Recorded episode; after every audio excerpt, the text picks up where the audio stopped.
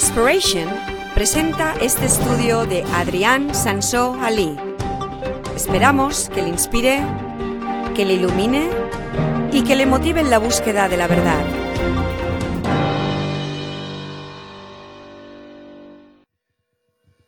Yo quería compartir con vosotros algo nuevo, porque llevo, ya, ya he terminado con aquel serie tan largo que ya terminé.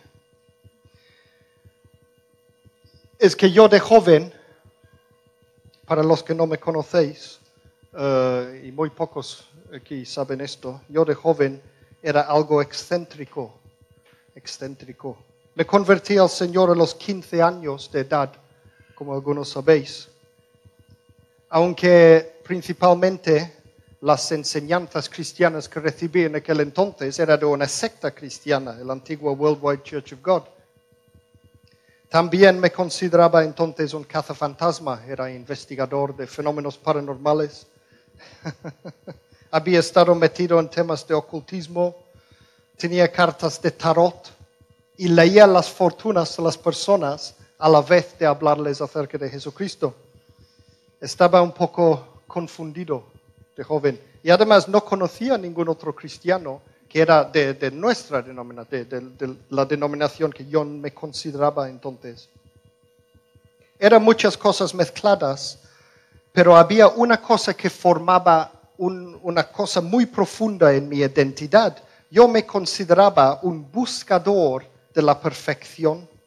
Cuando escribía cartas, porque los emails y SMS y todo esto, y WhatsApp no existían entonces, entonces teníamos que escribir cartas de verdad a los amigos.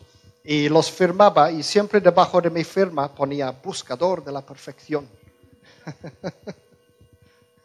Era como mi título.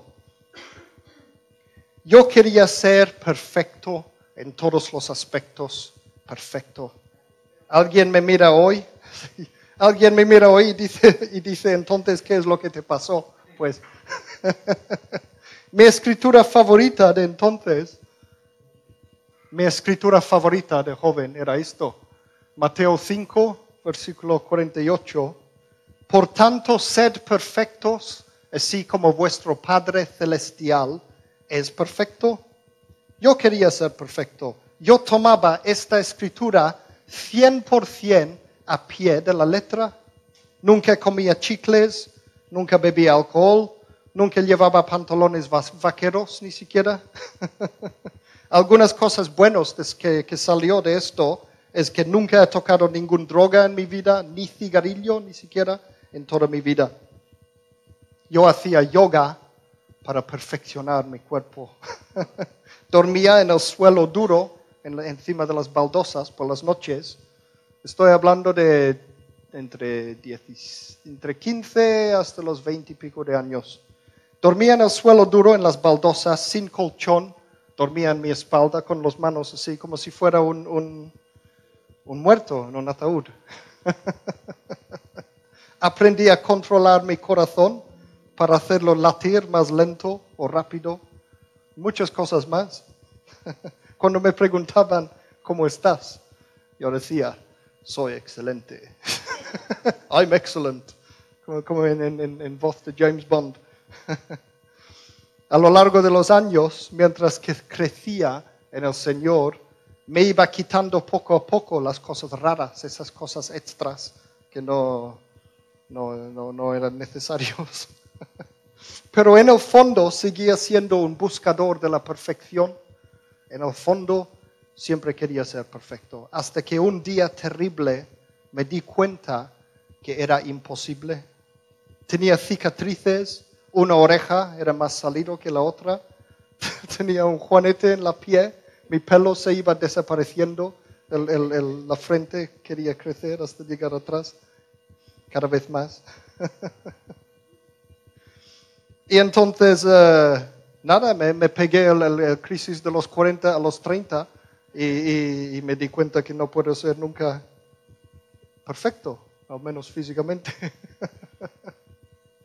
Y entonces, después de toda esta crisis de identidad y todo esto, me quité esta identidad de encima y me convertí en, en lugar que buscador de la perfección, buscador, buscador de la verdad Y eso es lo que sigo siendo hoy día, buscador de la verdad. Este sí es algo que podemos ser. Porque si intentas ser perfecto, tendrás problemas. Ahora sé que aquí cuando habla perfecto, cuando dice perfecto en la Biblia, en el griego es la palabra telos y es más en el sentido de ser completo, entero, íntegro, maduro, en el sentido de no llegar a ser perfecto como si fueras Dios, pero sí llegar a ser lo que Dios te creó a ser. Ese es el sentido de esta escritura.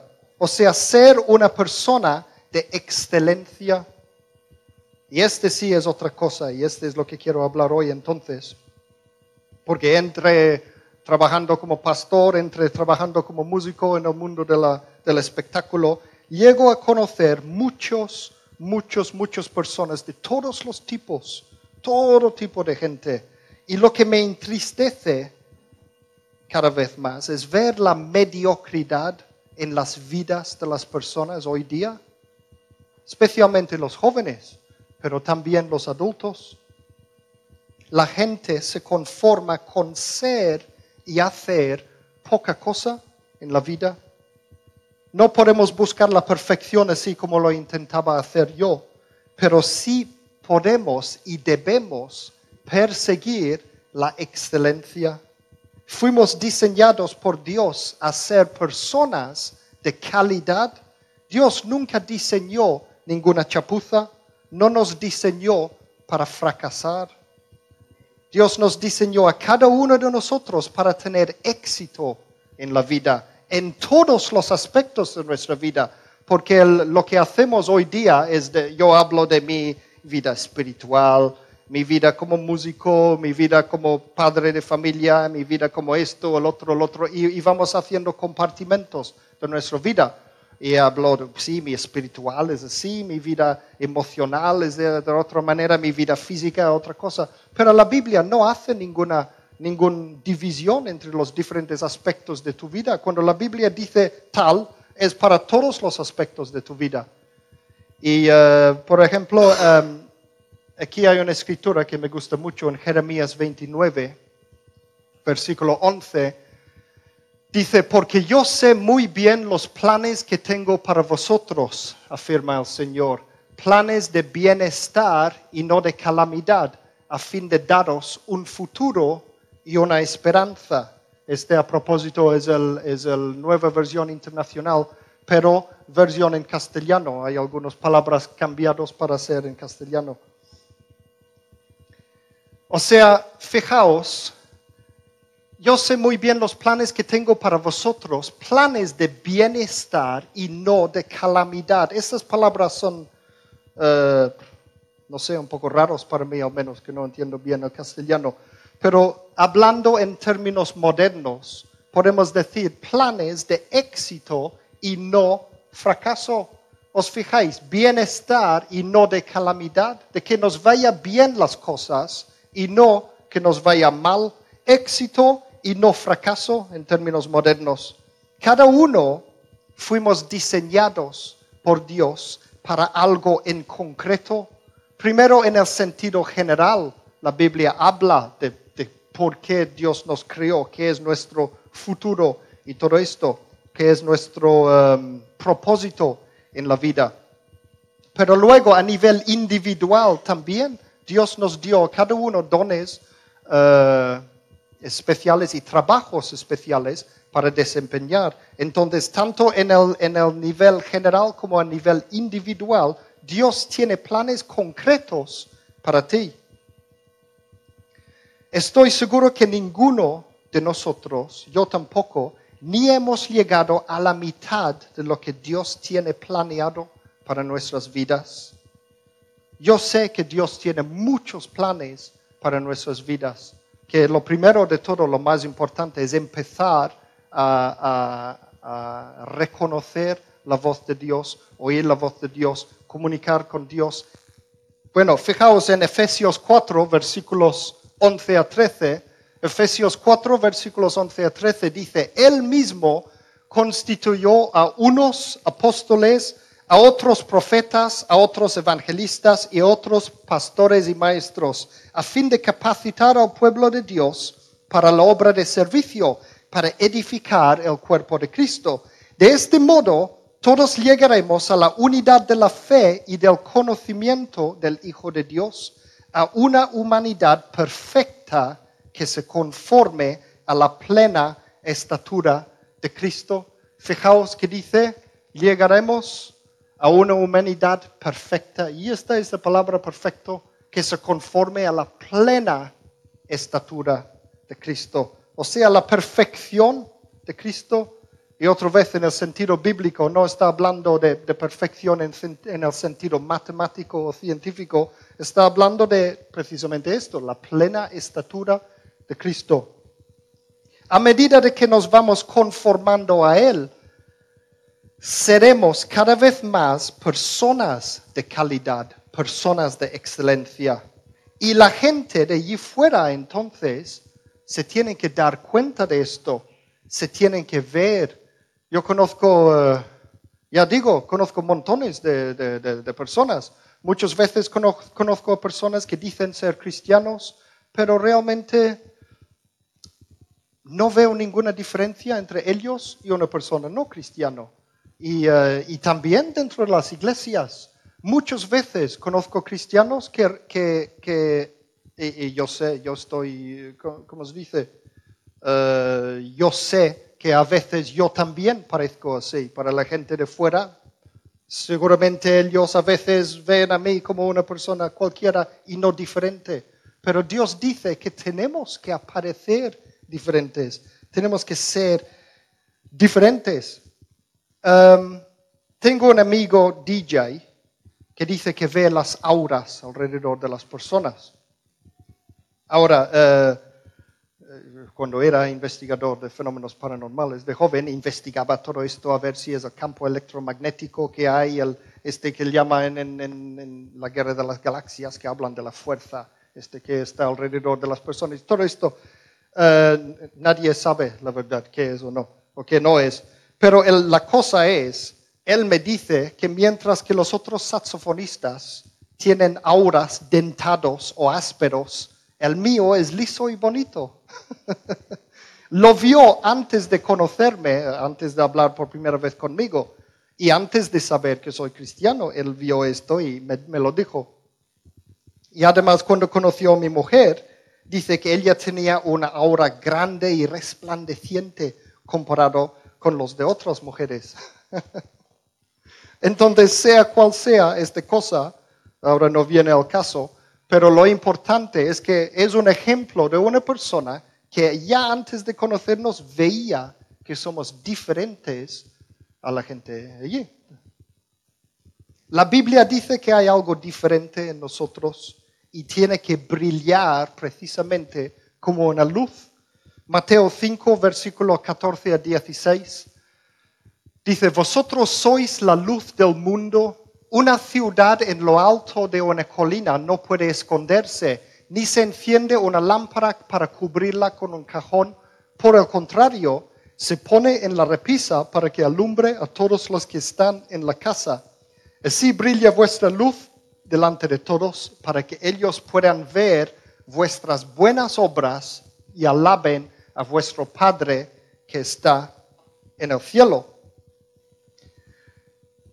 Bajo el antiguo pacto, lo que diferenciaba al pueblo de Dios de los demás eran las costumbres que Dios les mandó.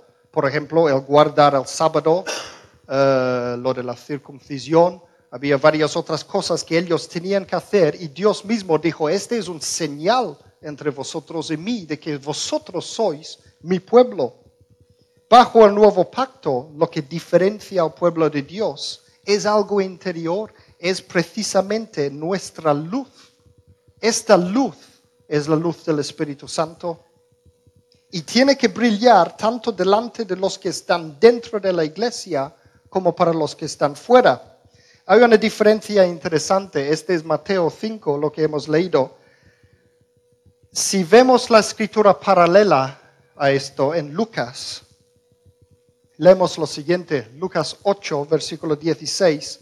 pone, nadie enciende una lámpara para después cubrirla con una vasija o ponerla debajo de la cama, sino para ponerla en una repisa a fin de los que entren tengan luz.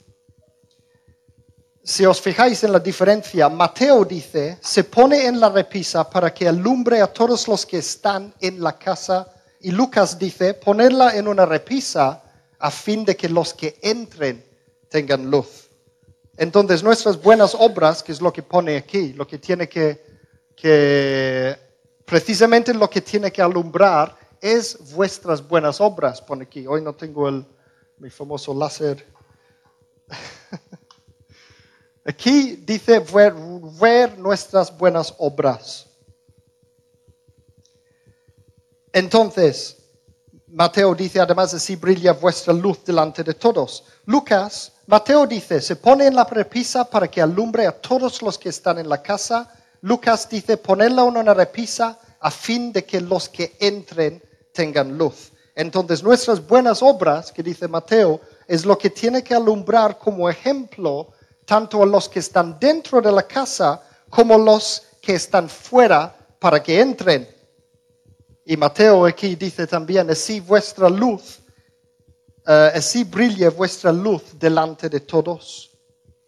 O sea, la gente tiene que ver que hay, hay algo que brilla dentro de nosotros. Y este algo, lo que dice Mateo, es vuestras buenas obras. Pero ¿qué es una buena obra? Muchas veces pensamos en los ONGs, ir a alimentar a los pobres, rescatar los oprimidos, etc. Y es verdad, pero no es solamente esto. A nivel fundamental, hacer buenas obras es simplemente obedecerle a Dios, es cumplir con su voluntad.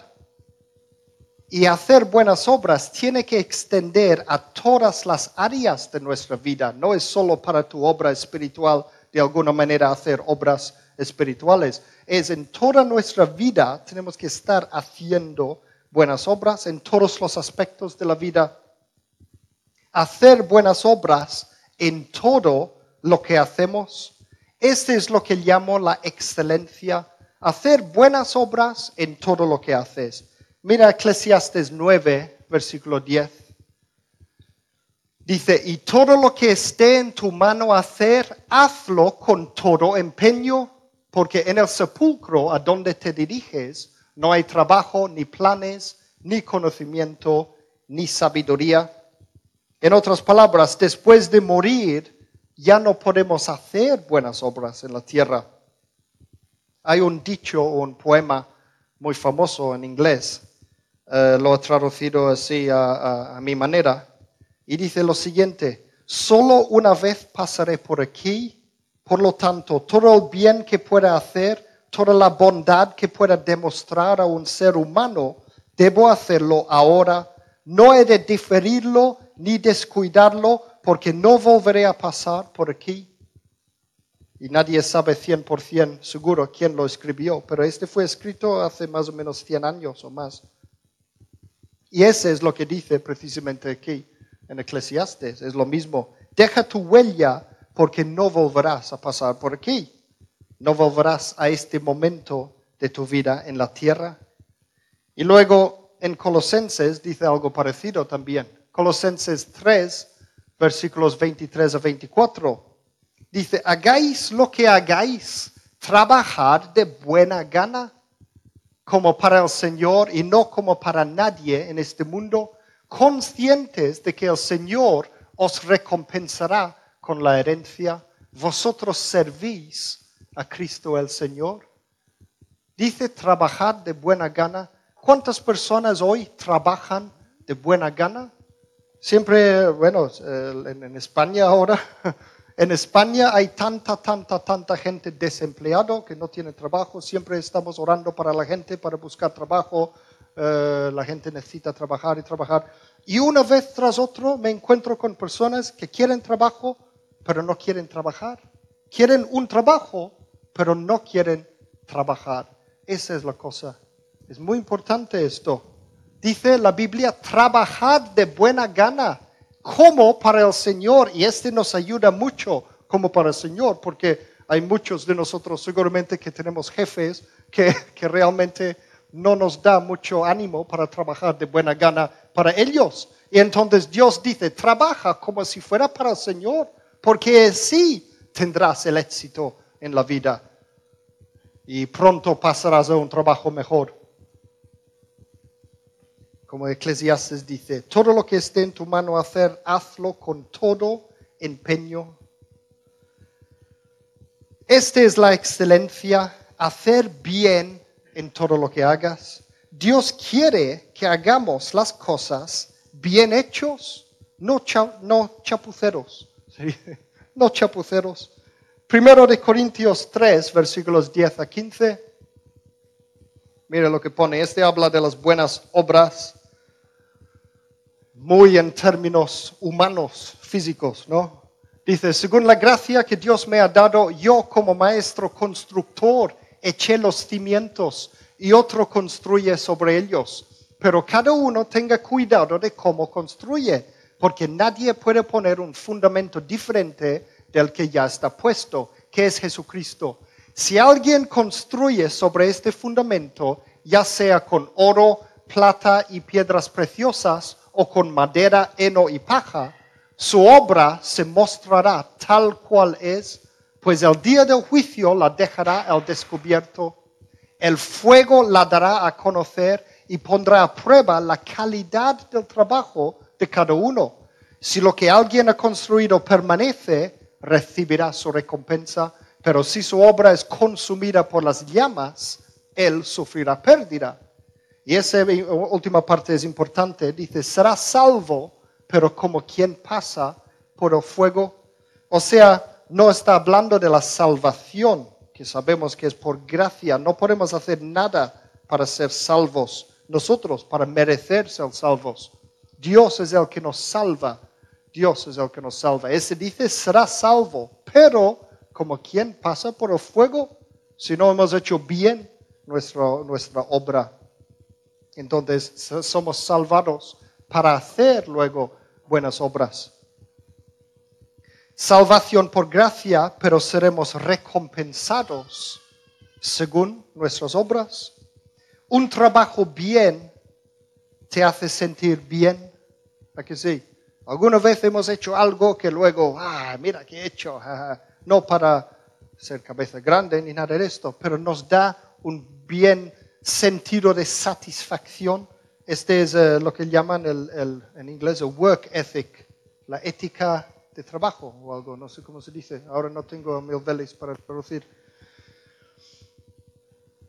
Yo no puedo personalmente, yo no puedo dormir tranquilamente por la noche si no he hecho algo durante el día de algún valor, algo que valga la pena. Muchas veces voy a dormir por la noche y digo, Sandy, es que no, no he hecho nada importante hoy, no, he hecho nada que valga la pena.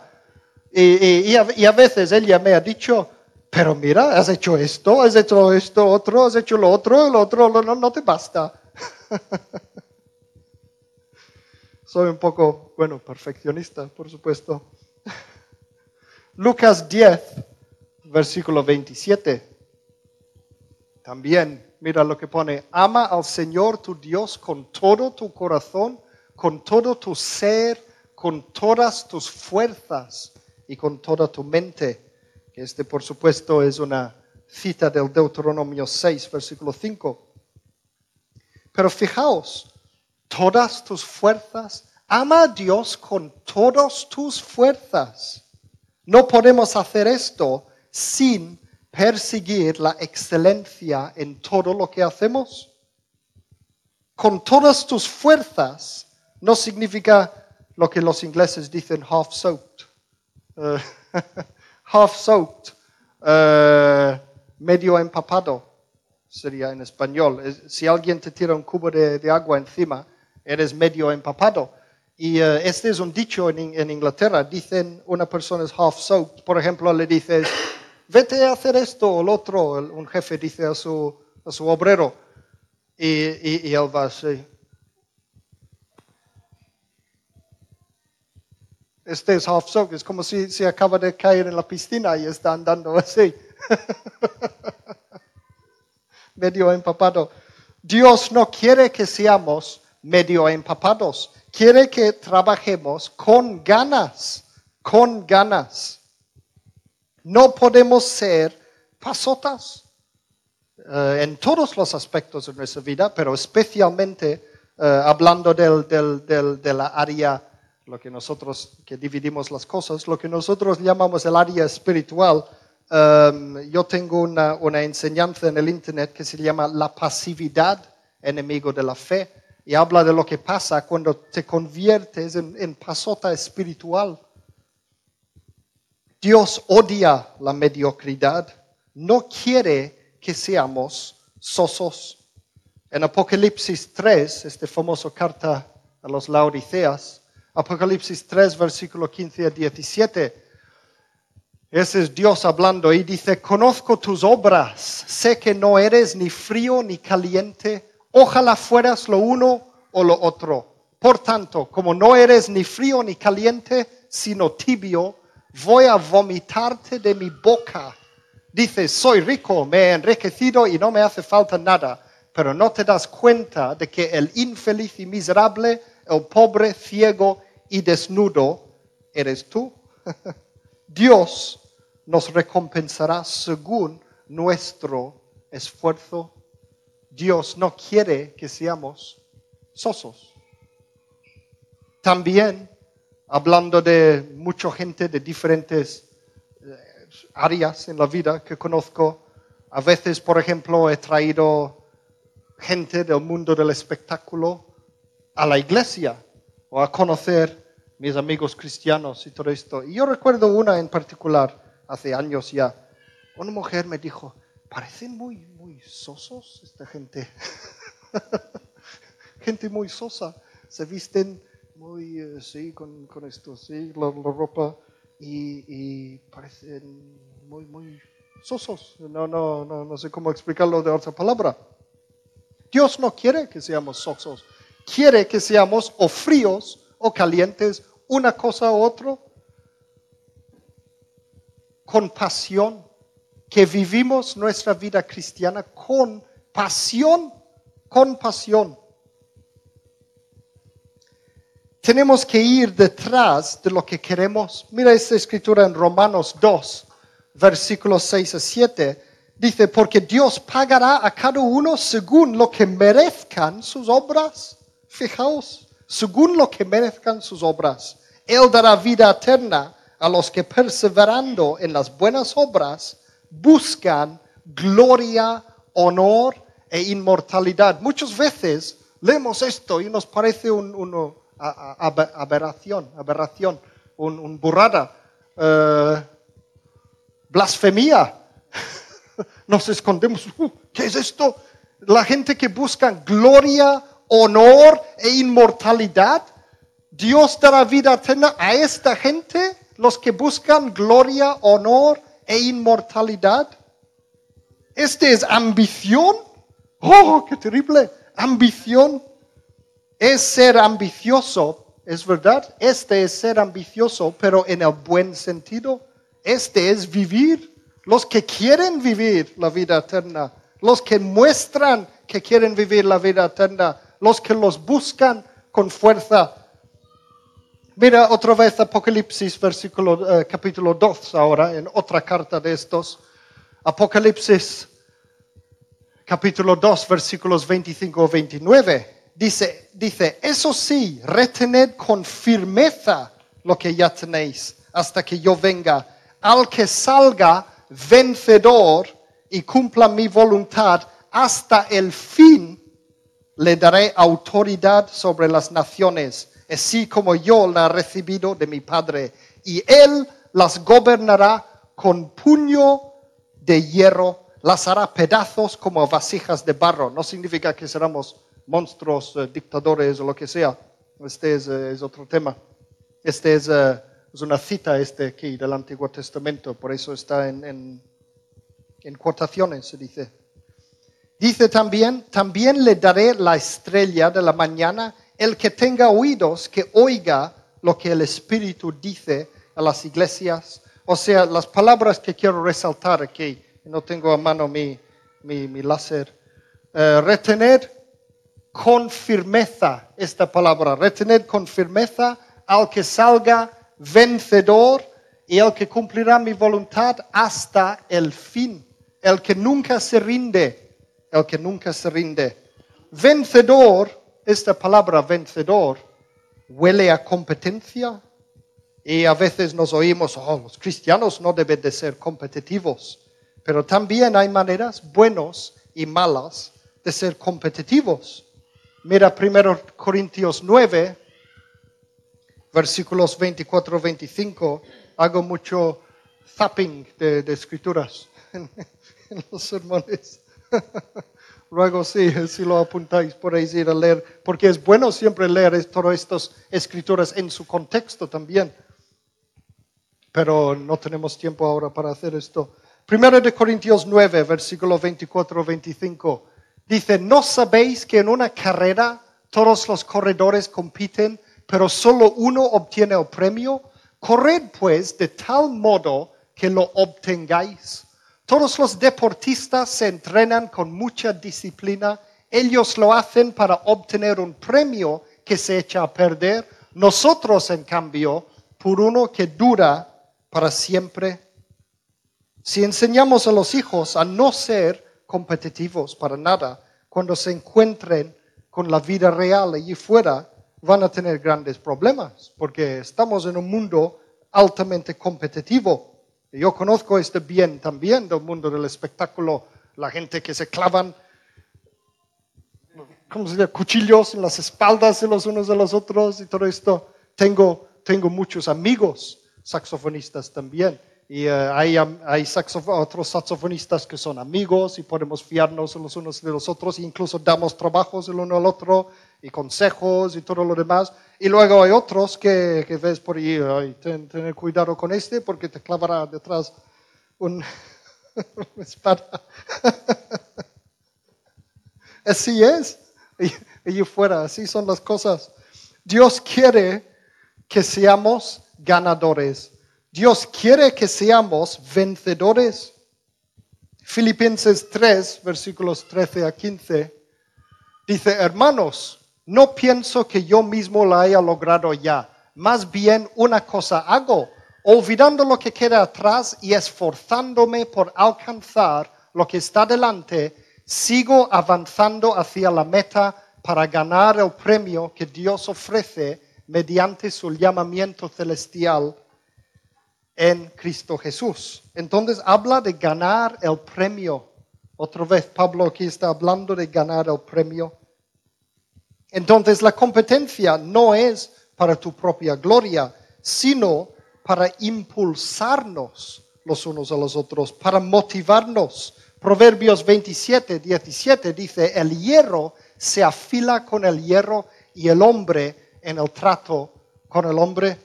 Conozco eh, parece que cada vez más hay personas en Mallorca, cristianos, que no pertenecen a ninguna iglesia. Y yo siempre les digo, ¿cómo podemos hacer esto entonces?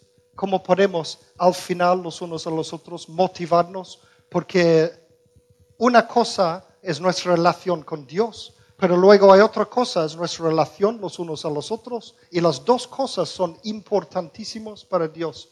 Y para esto venimos a la iglesia Primero, para estar juntos para alabar a Dios, pero segundo, para estar juntos animándonos los unos a los otros, alfilando el hierro con el hierro. Y muchas veces este alfilar significa chocarnos entre nosotros, porque nos vamos alisando y así mejorando, al menos en, el trato con otras personas. Os contaré lo que pasó en mi escuela secundaria en Inglaterra. Después de unos años de mediocridad en los estudios, me hice amigo de los más inteligentes de la clase. Mi amigo más genio era Nassim. Nassim era un musulmán de Pakistán. Este, yo crecí en, Musulmanlandia, en Inglaterra, en Birmingham. El centro de Inglaterra, Birmingham, es, es, Musulmanlandia. Fui a una escuela que no había casi menos de 5% de las personas en mi escuela eran blancos y yo no tenía ningún amigo blanco. Todos mis amigos eran negros o así, sí, de, por allí. Era una escuela multicultural y multireligión. Los negros eran cristianos y los, los, los de Asia, ¿cómo se dice? Los de allí, Irán, Pakistán, India, Oriente Medio, sí. Los de Oriente Medio eran todos musulmanes o, o algunos eran sikhs también. Bueno, eran, eran de todo. Nasim era mi hermano, siempre le llamaba mi hermano, y era mi equipo de cazafantasmas también. Era yo, un amigo cristiano y dos, dos amigos musulmanes.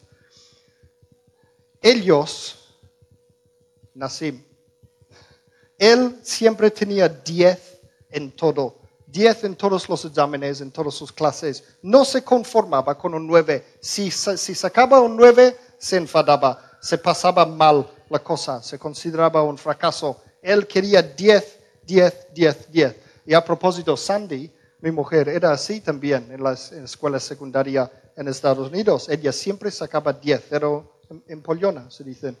Uno, uno que estudia mucho y mucho y mucho y mucho. De hecho, en la universidad después se enfadaba porque yo aprobaba los exámenes sin estudiar nada.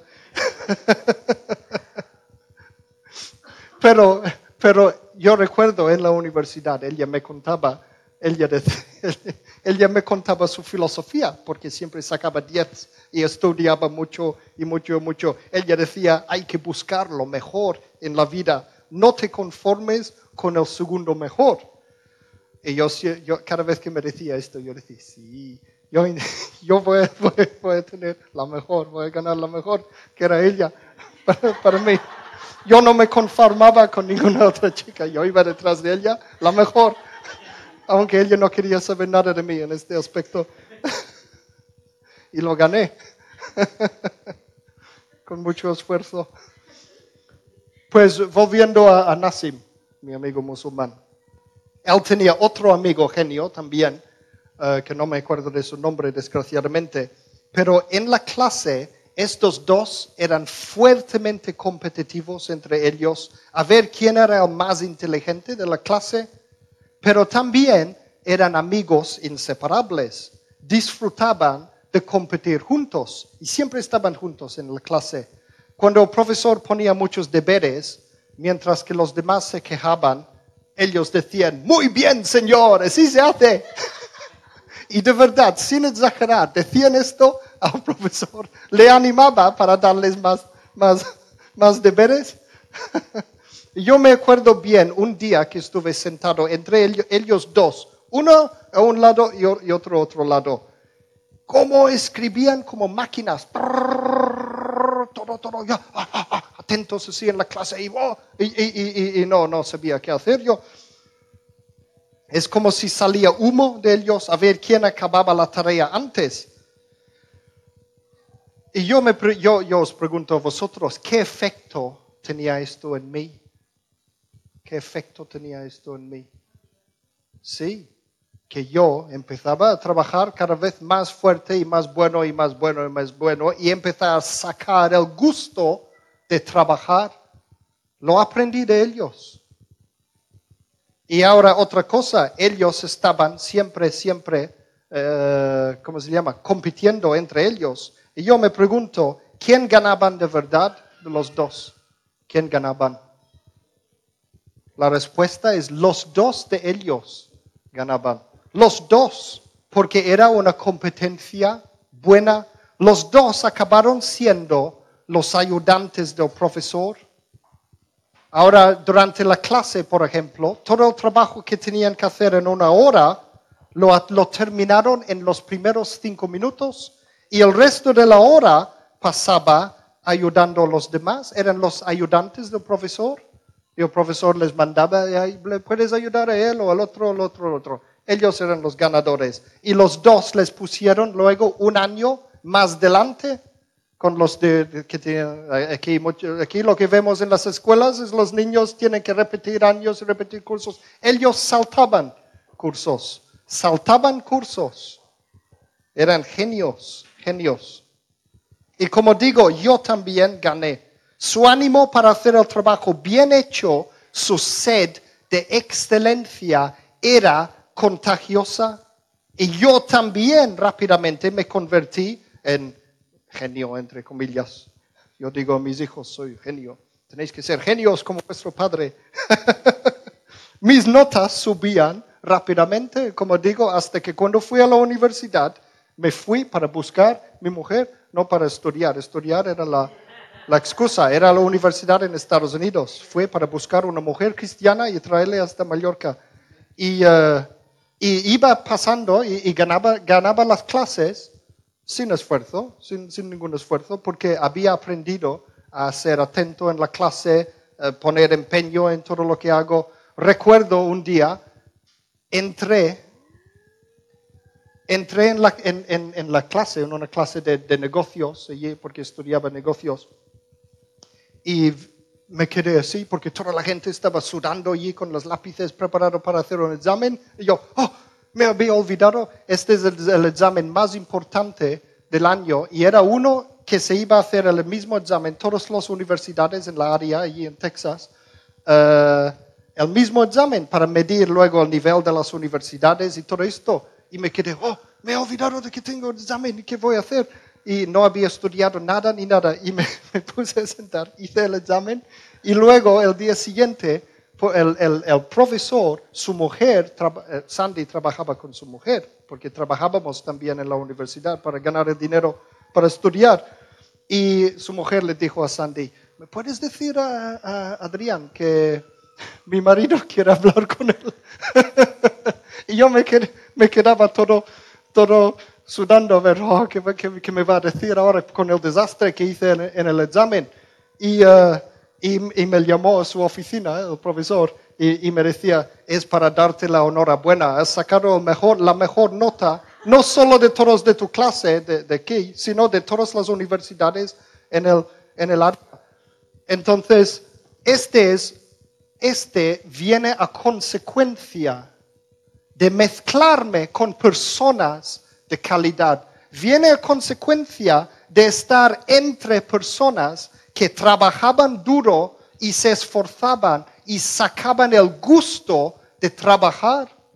Es muy importante las personas, y este especialmente para los jóvenes, es muy importante las personas con quien nos, nos mezclamos.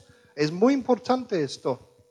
Y este también en la vida espiritual entre nosotros para ir a una iglesia es importante que estemos en una iglesia, porque yo eh, os digo otra vez, conozco tantas, tantas personas en Mallorca. Manacor está lleno de personas cristianos que no van a ninguna iglesia. Y uh, muchas veces he peleado con ellos diciendo, tenéis que estar en una iglesia porque es muy, muy, muy importante esto.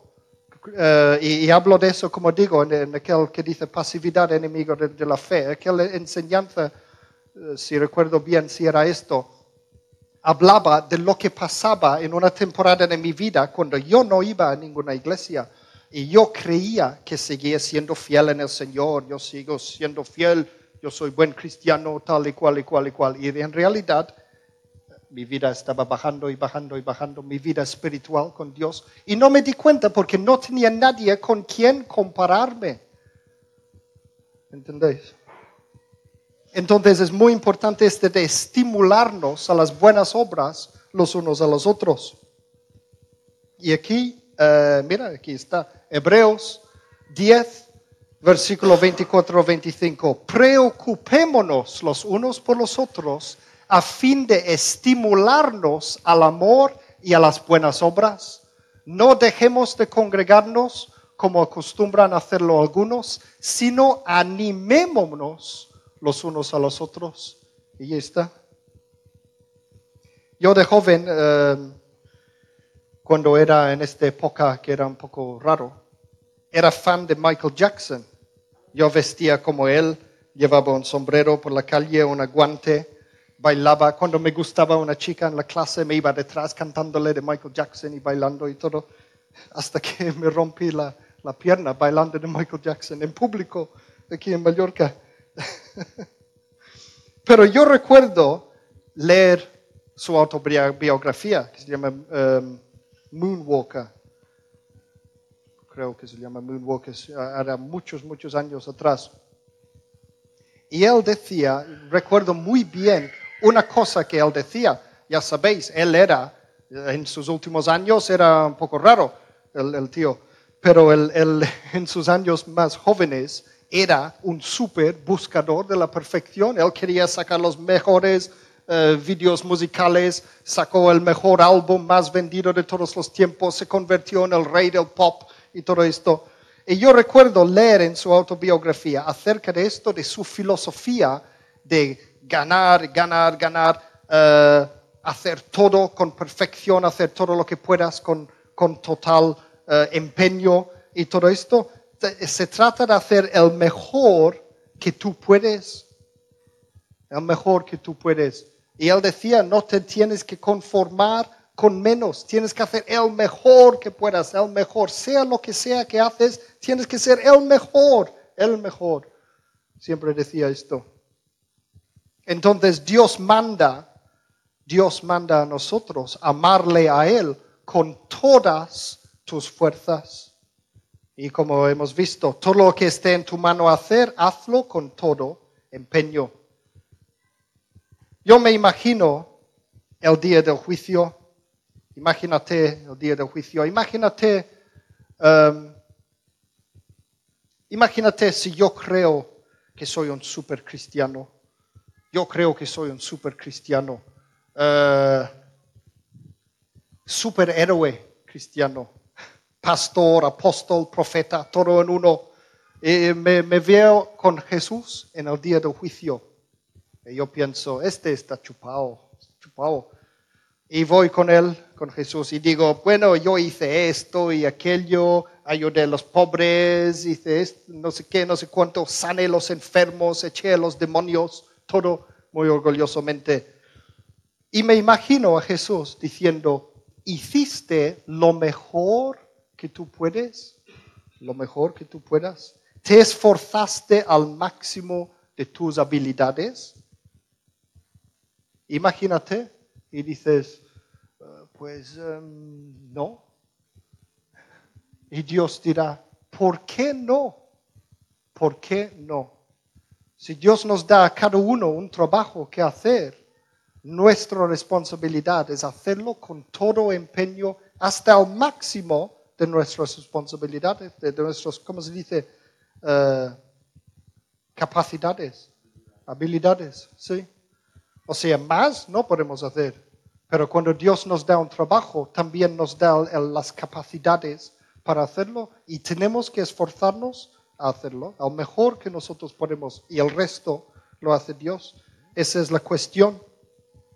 La excelencia es ser el mejor que tú puedes ser, siempre al 100% de tus capacidades, pero sin matarte también, porque a veces en mi vida eh, he pecado de ser demasiado, trabajo demasiado. Hay una, una regla en mi casa que digo a mis hijos, first work, then play, que conocen bien. first work, then play. Primero trabaja y luego juega. Y es importante porque hay algunas personas que necesitan saber que después de trabajar tienen que jugar o descansar o lo que sea. Jugar en, mi casa significa hacer lo que quieras. Después de trabajar, no podemos trabajar y trabajar y trabajar y trabajar porque, pluf, no, no, no nos caímos. Es importante tener este balance, pero no descansar antes de trabajar, no jugar antes de trabajar. Primero trabaja y luego descansa. Primero trabaja, luego juega. Y yo muchas veces cuando estoy un poco desanimado y necesito hacer esto y lo otro y lo otro, lo otro, lo otro, me pongo pequeñas cosas como recompensas después. Cosas pequeñas, tonterías, pero a mí me gusta un chocolate, una hamburguesa, alguna, alguna cosa de estos, o miro una película o, o algo. Y digo, bueno, después de hacer todo, todo esto, puedo comer mi hamburguesa o, o comer mi chocolate. Eh, y, nos anima, esas pequeñas cosas nos animan y son necesarios para que no nos matemos trabajando. Y a veces hay que decir que no, hay que, a veces hay que rechazar lo bueno para hacer lo excelente, porque hay muchas cosas buenas para hacer. Entonces Elegir los mejores, solo puede hacer estos, saber dónde están tus límites. Bueno, Filipenses 1, versículo 9 a 11.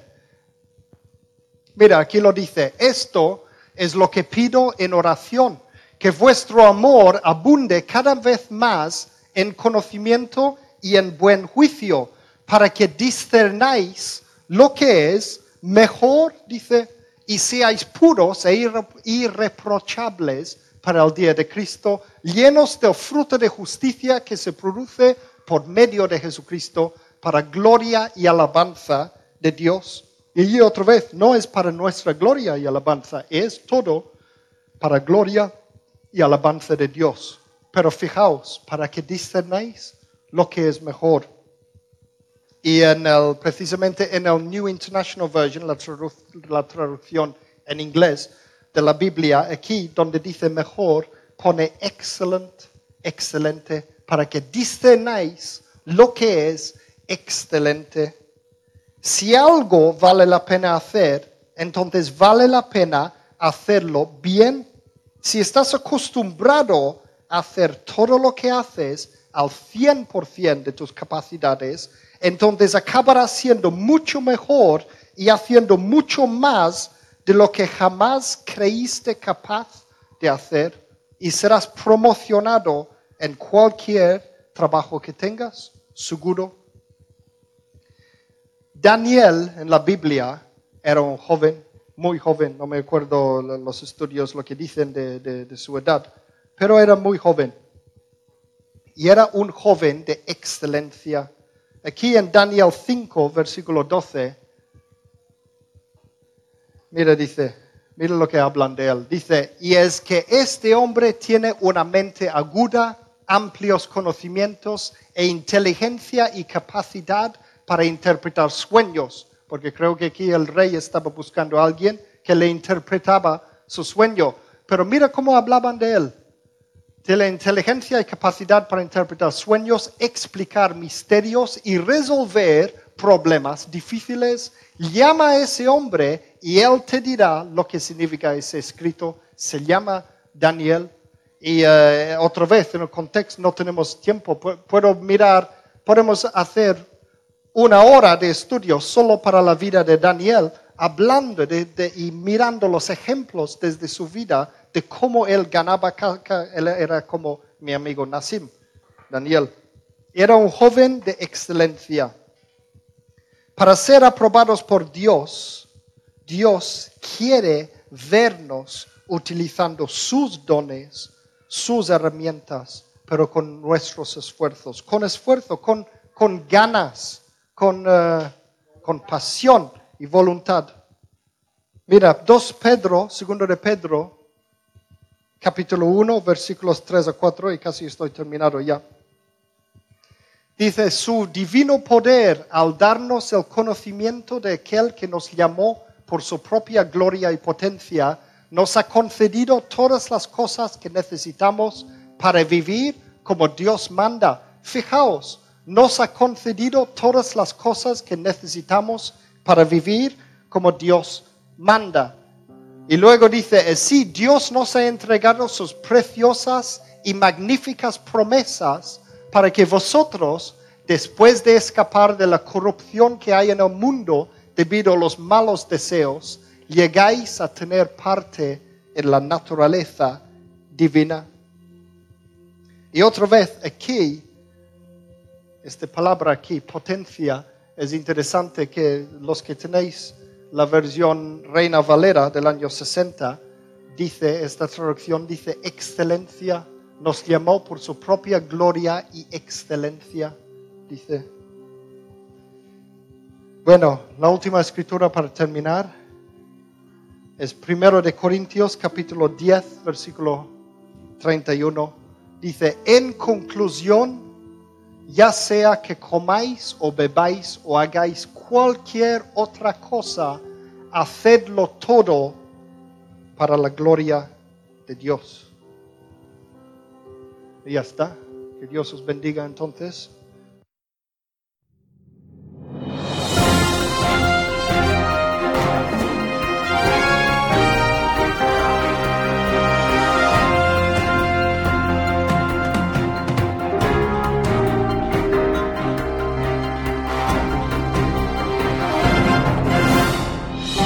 Así concluye este mensaje. Confiamos que le haya bendecido y que le haya inspirado a continuar la búsqueda de la verdad. Para más información, visita nuestra web www.singspiration.es. Gracias por apoyar esta obra social.